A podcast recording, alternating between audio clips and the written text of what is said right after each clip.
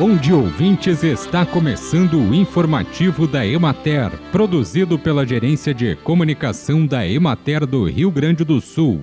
A apresentação é de Matheus de Oliveira, na técnica José Cabral. De 25 a 27 de outubro, Canela cedia ao Seminário Sul Brasileiro de Silvicultura.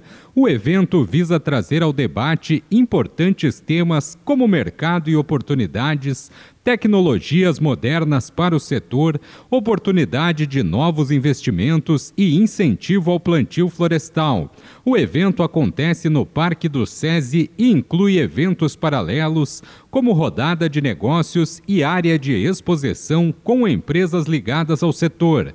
O evento torna-se importante a partir do momento em que o consumo crescente de madeira exige novos investimentos em plantio e serviços, se caracterizando como uma oportunidade de diversificação e regularidade ambiental da propriedade rural. E o Rio Grande do Sul surge como um grande potencial de expansão. A Emater está entre as diversas entidades apoiadoras do evento, que terá mais de 20 palestras. No primeiro dia, os engenheiros florestais Adelaide Ramos e Gilmar De Ponte, extensionistas da Emater, irão participar do painel sobre plantios florestais como alternativa para geração de renda, apresentando as estratégias de ação da assistência técnica e extensão rural e social na silvicultura.